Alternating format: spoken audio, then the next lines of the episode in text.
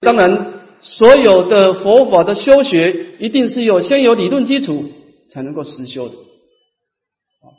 佛法是重传承的，不是你修行的时候在摸索。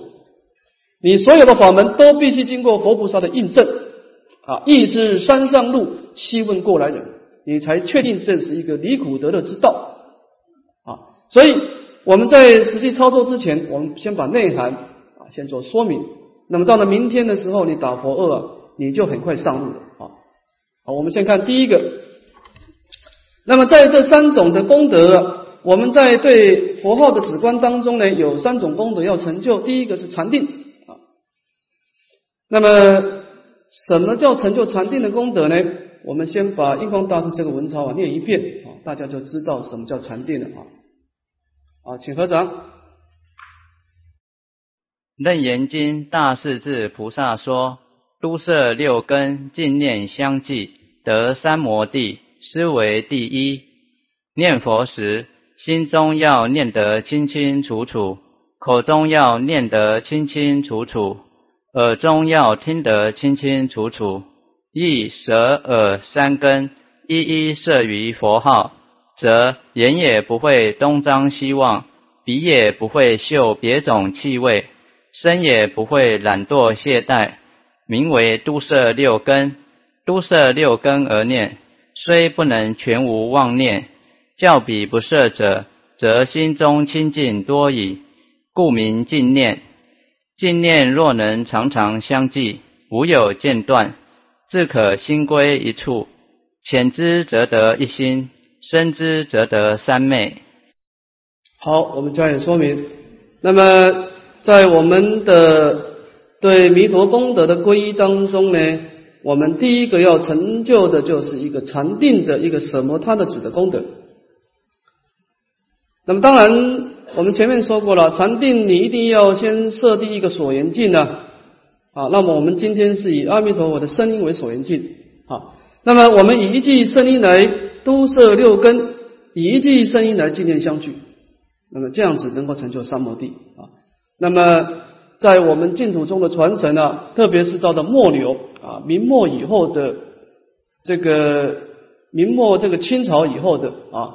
那么念佛方法都是根据这个《楞严经》的这个念佛圆通章了啊，所谓的都摄六根经念相聚来达到禅定啊。那么什么叫都摄六根经念相聚呢？我们看第七面。那么基本上在成就禅定呢，我们必须要记住两种力量。那么第一个呢是专注力，第二个是相续力。啊，你对于你的所缘境啊，对阿弥陀佛的身号要有专注力啊，专注力当然是一个点状的功德。那么，当我们把这个点状的功德再相再扩大呢，就变成一个片状的功德，叫相续力啊。那么它的方法我们解释一下。那么都摄六根，这是佛陀说的了，在经典上说的了。那么什么叫都摄六根呢？印光大师从净土中的角度啊，他做了解释。他说呢，一记弥陀念诵听。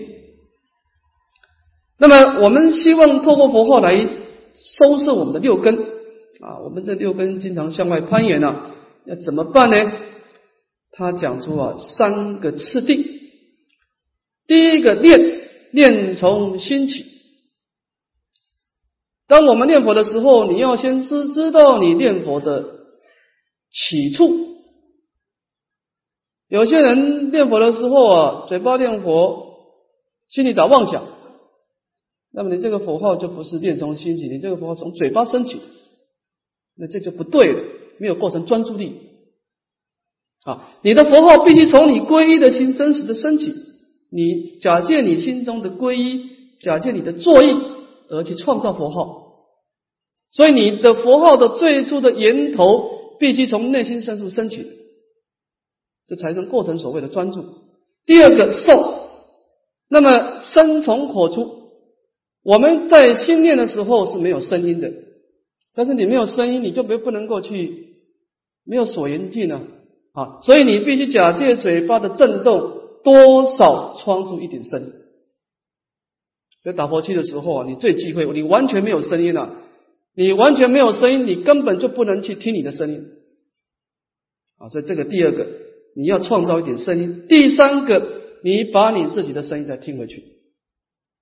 那么这个佛号透过你的念从心起，声从口出，音从耳入，那么这样子，你跟佛号已经构成了一个点状的相应，叫做专注力。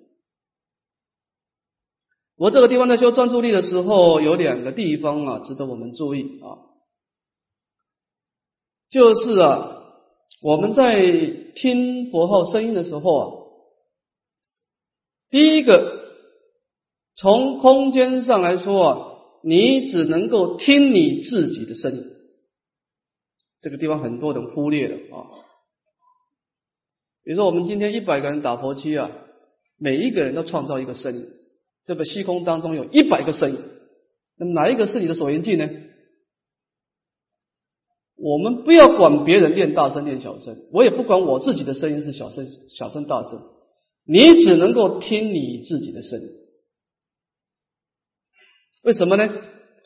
你听别人的声音呢，你是向外攀援，你越听越散乱；你自己听你的声音呢，那是回光返照，你越听越专注。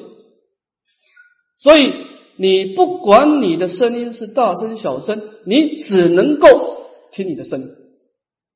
这一点念佛人要注意了，否则你佛号越念就越散乱。啊，这是从空间上来说啊，你只能够听你的声音。第二个，从时间上来说，你只能够听你当下的声音。这个声音有过去、现在、未来，不管你前一句符号念的好坏，过去就让它过去。你打妄想，知道以后注意当下的符号，你也不要去预测你什么时候会一心不乱啊，只问耕耘不问收获。所以我们听声音的时候，只能够听当下的声音，当下，当下，当下。那么听完以后就放掉，听完就放掉，听完就放掉。这个就是我们修专注力的重点啊，听你自己的声音，听当下的声音，这是第一个。第二个相续力，那么我们希望佛号在心中启动的时候，它能够破除昏沉调举的障碍，在心中是一种强有力的相续啊。那么这个时候怎么办呢？印光大师告诉我们：实际成片三三四，我们可以以实际佛号来当做一个循环。那么这当中呢，分成三段来念：阿弥陀佛，阿弥陀佛，阿弥陀佛，阿弥陀佛，阿弥陀佛，阿弥陀佛。阿弥陀佛，阿弥陀佛，阿弥陀佛，阿弥陀佛。最后下板的时候四声啊，我们做适当的停顿，做两次的停顿，三三四，三三四。那么这样子的好处啊，就是说我们以前在念佛的时候啊，我们要不根据印光大师的方法，你就追顶念阿弥陀，阿弥陀，阿弥陀，阿弥陀，阿弥陀，没头没尾，没有个节奏感啊，你很难摄心，很难摄心妄想就插进来。啊，诸位试试看，我们能够做适当的停顿呢，把佛号分成三段来念呢，然后形成一个强大的循环呢，佛号这个妄想不容易插进来，你这个佛号在心中有种想续的力量。好，所以就是以这个声音来产生专注力，以这个音调，你声音产生三三四的音调，产生相续力。这就是我们在修这个止的时候，两个修行的重点方法啊。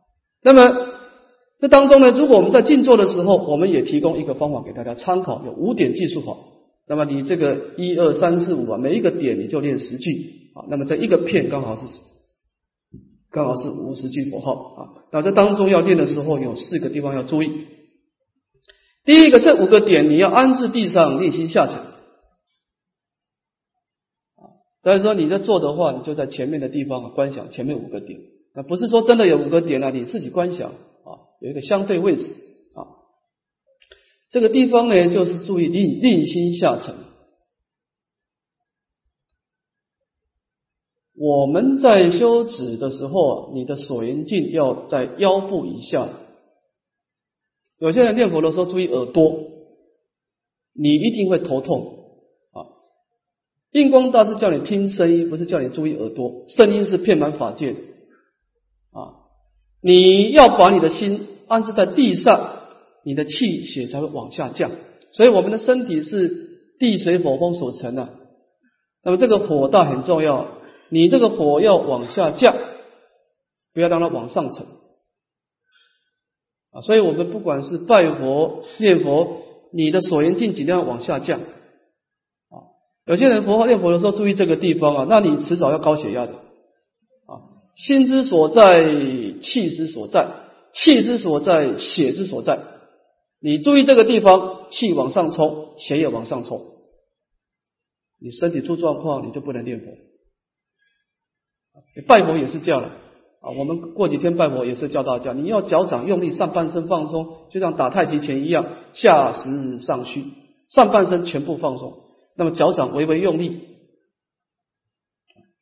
真正拜佛的高手啊，他拜佛不流汗的，上半身不流汗的。你看有的初学者拜两百拜，满身大汗的，这个是初学者。真正的高手拜佛的时候，他下下半身放用力，上半身放松啊，他只有腰部以下流汗，上半身完全是干净的。他的心呢是往下沉，你这样子才是调身之道。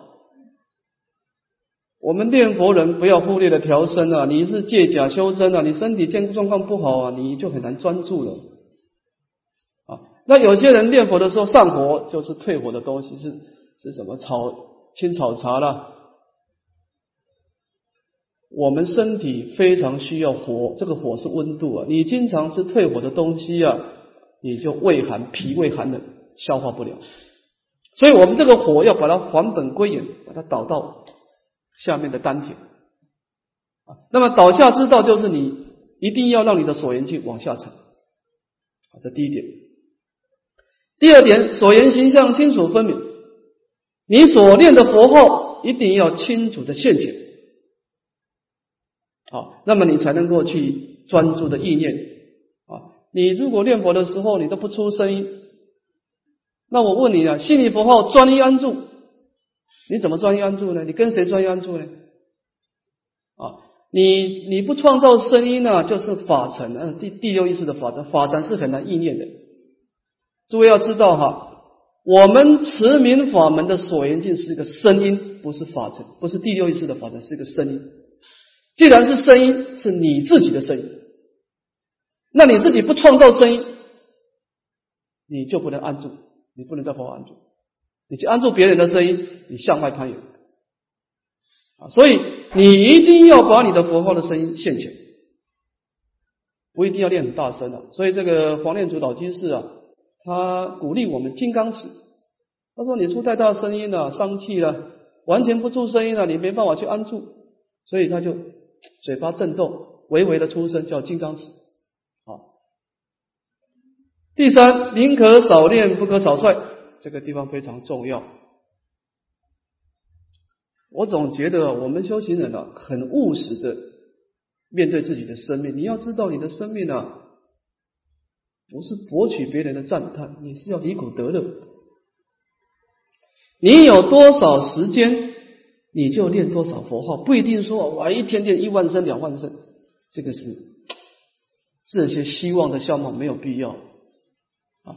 你把佛号每一句佛号念得很清楚、分明、有力量。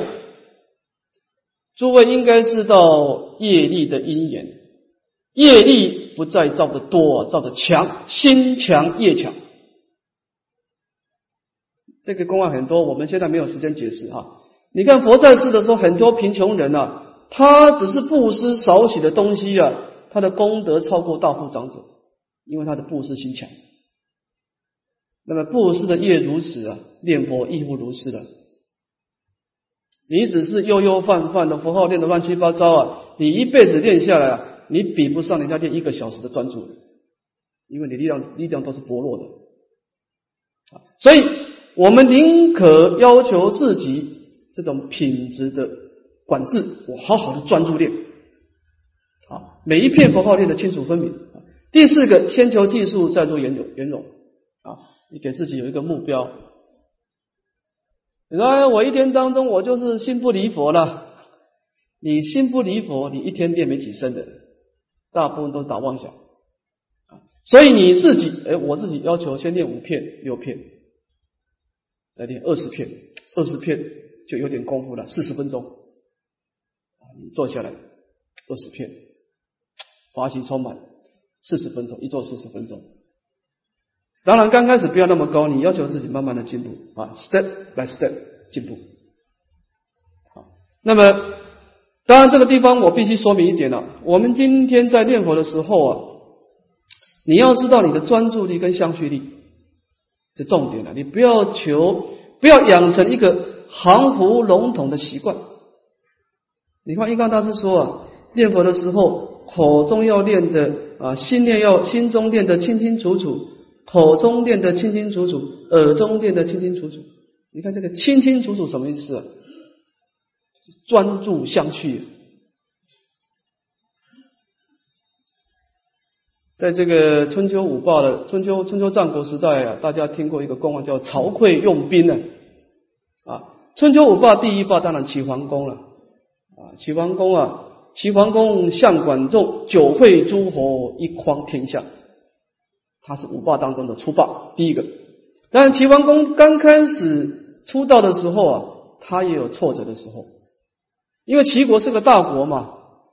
那么这个他跟鲁国发生的纠纷，鲁国是个小国了，那么他就要带着军队去攻打鲁国了。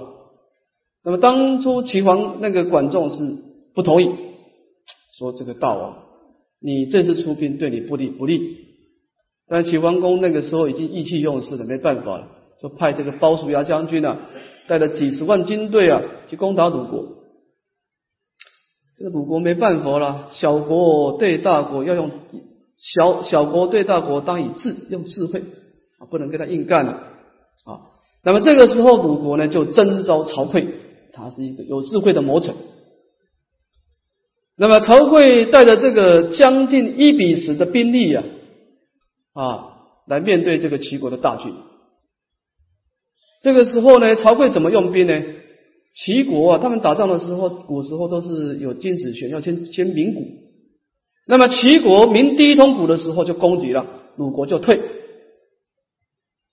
那么这个这个这个鲍叔牙说：“哎，你怎么不跟我打呢？”在击鼓，在攻击，这个鲁国又在退。啊那么这个时候，齐国在极端第第第三次第第三次鼓的时候，鲁国啊先退以后啊，就鲁就齐那个曹刿就开始击鼓，这个时候一下子就把齐国给打败了，以少敌众。那么这个时候，鲁国国君很高兴啊，说：“哎呀，你这个怎么那么厉害？”他说：“这个不是什么厉害，这当中有个道理。”曹刿又兵，曹刿说啊。夫战勇气也，战争打的不是多国了，打的是气势的。这个气势是怎么回事呢？一鼓作气，再而衰，三而竭。气势最旺的时候是第一次，他第一次气势旺的时候，我们不要跟他碰触。一鼓作气，那么第二次的时候已经衰了，第三次已经枯竭了。那么彼竭我因故克之的，他最。他最弱的时候，我是最强的时候，我是趁这个机会投机赢他的。其实世界上的道理很多是相通的，战争打的是气势的，念佛也是气势。我们今天呢，如果你不注重专注啊，你含糊笼统念一辈子佛号啊，你也比不上这个初学者念一天的佛号，就是你那个。你那个佛号太散漫，你都不要求嘛？啊，那么你你平常养成这种习惯，你临终的时候，这个等流性，你佛号也是散漫的佛号，那你怎么能够抵抗你临终的那个妄念呢？没办法，你打不过你的妄念的。那么你平常的时候就很认真的去栽培专注的佛号，你临终出现的佛号就是专注的佛号。因为你你这个栽培的这个功能种子就是这种种子，所以诸位要知道，我们临终的时候跟弥陀感应道交就是那一念，那一念而已。所以你真正佛后当然你有时间越多越好。但是如如果你没有太多时间了，你宁可要求专注啊，这个地方是一个成败关键啊。那么这就是我们在念佛的时候，我们刚开始的时候先成就禅定的什么他指？那么这个禅定方法就是专注力、相续力啊，听你自己的声音，听当下的声音。那么这个就是把佛号听得清楚分明啊。好，我们再看第二段。那么前面的一段呢，是成就禅定的功德，这这一颗呢是成就智慧的功德了啊。这个智慧就是观照的意思了。那么这个观照呢，有两个观照，第一个是真如观，第二个是因缘观。我们先看第一个：星空如太空，豁然无所处。一真法界中，即招长安住。这个是天台的禅师啊，他开悟以后啊，他讲出四个四句话来表达他的心情的。那么他的内心当中呢，修我空观法空观呢，从假入空以后啊，他的心就像太虚空啊，豁然无所住啊，他内心当中是。不住在任何一个法界，以无住为住。那么在无住当中呢，一真法界中即照长安住。虽然观一切法空，但是不落入断灭界。他内心当中呢，即而常照，照而常即，现前一念明了的信心性，了了的分明。啊，那么当然这个是从假入空观了啊。这个这个地方我解释一下啊。理论上来说啊，净土中不是那么偏重空观啊，但是修空观的话，对净土中有帮助的作用。所以偶遇大师在《弥陀要解》当中讲到念佛有事实跟理实的差别，就是说，如果你不修空观，有什么样的不圆满呢？就是你只是事实事项上的念，事实就是说啊。我是业障凡夫，弥陀是万德庄严，这两个是一个个体。我跟你不同啊，你是佛，我是凡夫，但没关系啊。我跟你不同，我对你皈依，我祈求你的救拔，也不错。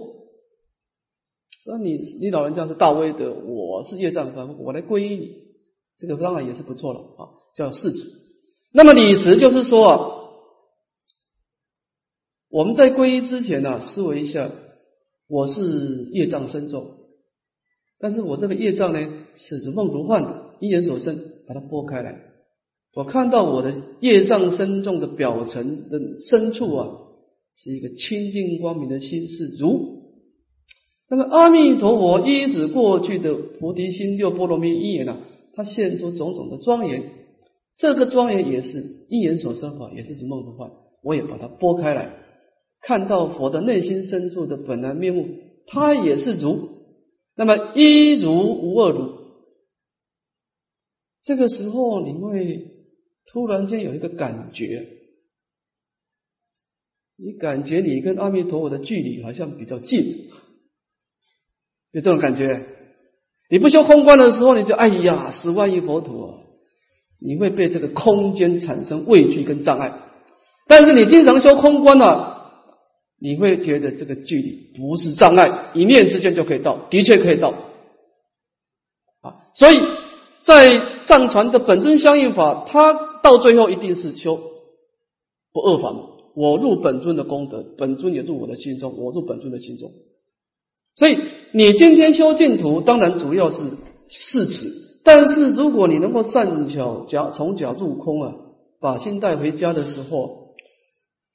你会把你跟阿弥陀佛之间很多很多不必要的距离障碍都把它消灭掉，你会很清楚的知道你的心跟弥陀感应道交啊是可以做到的，因为你们来自于同一个体系，才有这种加持力，这样子叫做理持啊。那么当然这个理持就产生了所谓的自他不二。啊，我跟佛陀的心本性是平等不二的啊，只是因缘的差别啊。好，再看第二个因缘观啊，这当然是净土中的重点了啊。净土中的业离说佛心求极乐啊，是从假观安利的。那么我们如何在我们现实当中培养一个强烈的业离心呢？就是我们在三界打滚也不是一天两天的，这多生多劫了。那么这当中呢，古德提出了两个方法：第一个，思维始末无常，对治今生的爱取；思维生死的过患，对治来生的爱取。啊，先看第一个，我们对三界的爱取有两种情况。第一个对今生，特别是前生善业力特别强的人。有些人前生就开始学佛，他前生就持戒修佛，说你看他今生的果报体不可思议，身体也健康，人又庄严，又财富广大，眷属恩爱，他前生就开始知己己之良。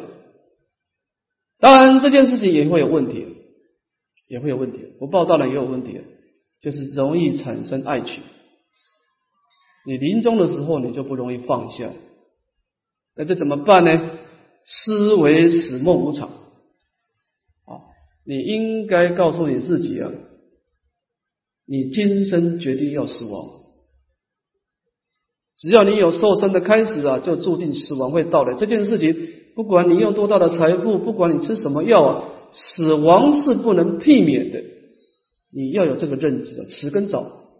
第二个，死亡是随时到来，死亡你不能去规划的。不是说你老才死的啊，棺材里面装的是死人的，不是装老人啊。年轻人死的也很多，所以死亡是随时会到来。第三个，当死亡到来的时候，是万般带不去，只有业随身。那么这个地方就是说呢，我们今天如果不修无常观啊，尤其是中国人的个性呢，避免谈死亡，其实这不是好事情。你不想去面对，你不想去谈死亡，你逃避死亡的现象，它还是会出现。所以我们一般人都到了家父病房的时候，才突然间醒悟，原来我也会死。那么你这个时候，你心里完全没有准备，这就是为什么很多人得到癌症以后很惊讶。其实哦，原来我也会死。啊你应该要在死亡到来之前就做好你的准备，就是这一天既然迟早要到来，那么你就应该知道，你透过练死无常啊，你就做好死亡的准备。这件衣服破旧了，迟早要脱掉。所以临终的正念不能够等到临终才来思考，你平常就做好死亡的准备。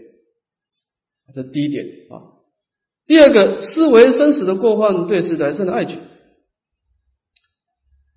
这种人大部分都是今生的障碍比较多了，他今生也没有希望了，他今生完全放弃了。但是他未来生充满了期待，没关系，我今生比较差，我前生没有修善，我现在开始修，来生你就知道了啊。那么他今生广泛的做做义工啊，别人不做的事他都去做。但是问题是他对来生有期待，来生想做大国王、大部长者。那么这件事情呢，你要想想看啊，来生会有一些甜美的果实啊，但是来生呢也充满了一些不确定性，就是有这个三恶道的问题。我在世的时候啊，有两个兄弟同时出家。他哥哥出家以后啊，努力的修习戒定慧啊，一心的行道，成就阿罗汉果。那么他弟弟呢，就喜欢修善业、修福报，希望来生做大富长者。当然，他哥哥也三番两次的劝他，他就听不下去。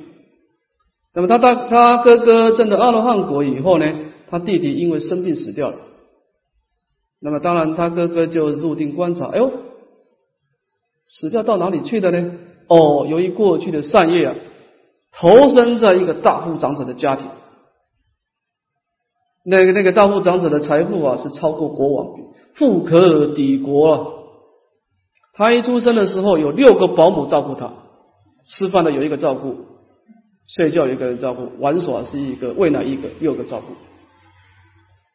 但是我们要知道哈，我们内心深处有很多善业，可有很多的罪业，这个定时炸弹呢，随时要爆发的。那么，他其中一个保姆在喂奶的时候不小心啊，从这个上面呢，他摔下去啊，撞到这个楼梯的这个尖尖尖的地方啊，这小孩子头头部就破裂，就死掉了。那么他死掉的时候，这个时候起嗔心呢？我好不容易前生积极善业，今生做一个大富长者，你这么不小心把我摔死了。结果他起嗔心的时候，堕到去触动他过去的罪到地狱去，没办法。啊，所以我们不要，我就就是说啊，当然三界的果报也有一些利他的意义，但是。你要成就圣道这件事很重要，就是说你自己在生命当中能够做得了主这件事很重要。当然要说，哎，我们不应这个菩提属于众生嘛？我们在众生的环境里面积功累德，这个观念绝对是正确。但是你先到净土去成就不退转，再来做这件事情会更好，因为你有自在力。否则你在三界当中啊，随业意的飘荡啊。你没有自在力，所以我们最好是不要对来生有所期待。你所有的善法回向净土啊，那么这个就是我们对娑婆的愿力啊。第二个，星球极乐啊，那么极乐世界有什么样的条件值得我们星球呢？这当中有两个，第一个思维一正庄严，成就内心的安乐啊。这一正庄严，阿弥陀经很多了啊，正报的庄严。极乐世界的正报的身心，没有病痛，没有老，没有死亡，记住五种神通啊！它的这个外在的环境，七宝池、八功德水，微妙庄严。那么这样子呢，对我们凡夫来说呢，我们喜欢安乐，厌恶痛苦的，那么这是一个安乐的环境。第二个当然是重点了，思维诸善聚会，成就内心的清净。那么佛法不但是安乐了，希望能够成就。圣道的安乐清净，那么当然这当中呢，就是说呢，这个念佛这个净土当中有佛法僧三宝的注释。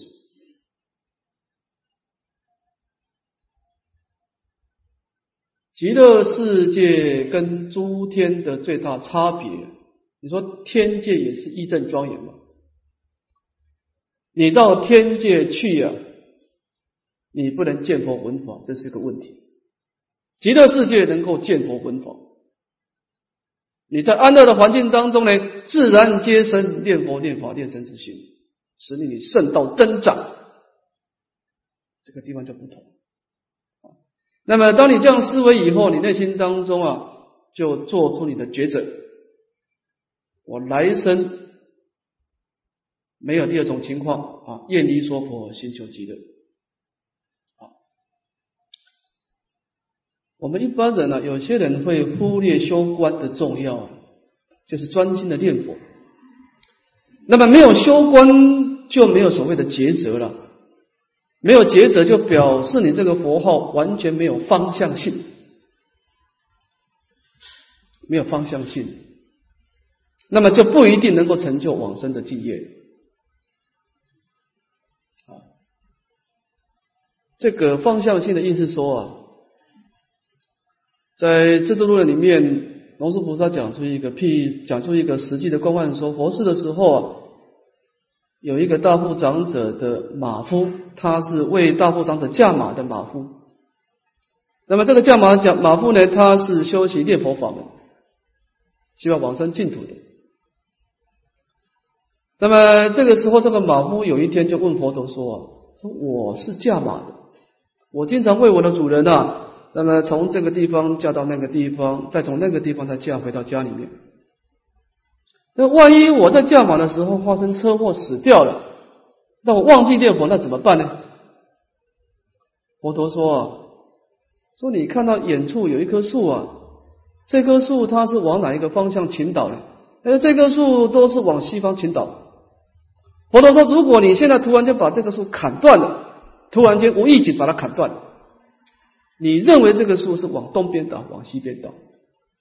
那马夫说他往西边倾倒，自然是往西，西边倒下来。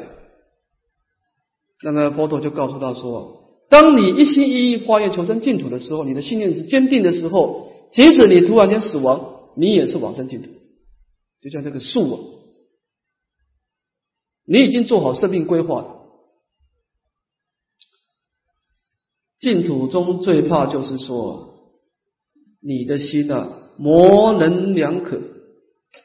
娑婆世界也不错，极极乐世界也不错，娑婆世界也不错。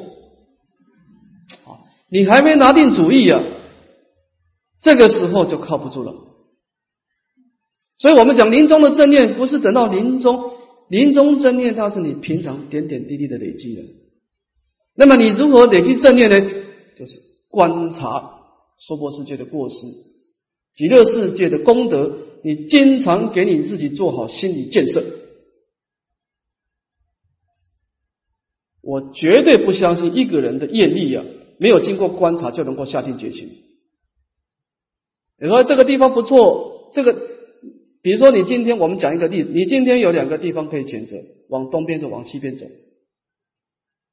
你完全没有看地图。没有去研究这两个差别，只是别人告诉你往东边走，你就死心塌塌地往东边走。这种人非常少，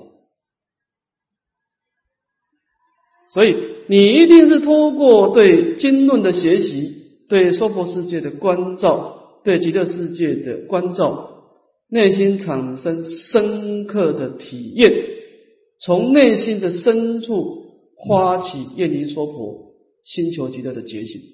这样子叫做信愿决定，你一直这个信愿决定来带动这个符号，这个符号就有明确的方向所以我们在修止以后啊，修观，特别修这个假观就非常重要啊，确定你的生命的目标。看第三段，丙三成就大悲的功德，那么。前面是成就禅定的智跟智慧的观啊，是成就智力的功德。这个地方讲利他啊。那么我们在修大悲之前呢，要学大悲心啊，知母念恩啊，那么产生慈心的给众生快乐，产生悲心的拔苦啊。当然，这当中最主要是知母了啊，你要跟众生的产生善意，你必须跟众生建立一个密切的关系。就是母子的关系啊。这地方我们说明一下哈，这个古时候是农业社会了，农业社会是人力密集的社会，所以人跟人之间的互动，彼此的互相需要啊，很容易产生大悲心，因为我需要你，你也需要我啊。当然，现在科技时代是讲技术密集的时代啊，所以我们人跟人之间的互动减少。特别是现在有的是电脑，他他的成长过程从小到大都是跟一个没有明了性的电脑学习。这个时候，其实这个对修大乘佛法是一个非常大的障碍，因为你不需要众生，你很难对众生释放善念，所以我们只好靠观想啊。我们先跳脱现前的因缘，我们观察我们无始劫的生命当中，每一个生命都需要一个母亲。而这样子讲的话，我们有无量的生命，所以每一个众生，天上的飞鸟，地上的蚂蚁，都做过我的母亲。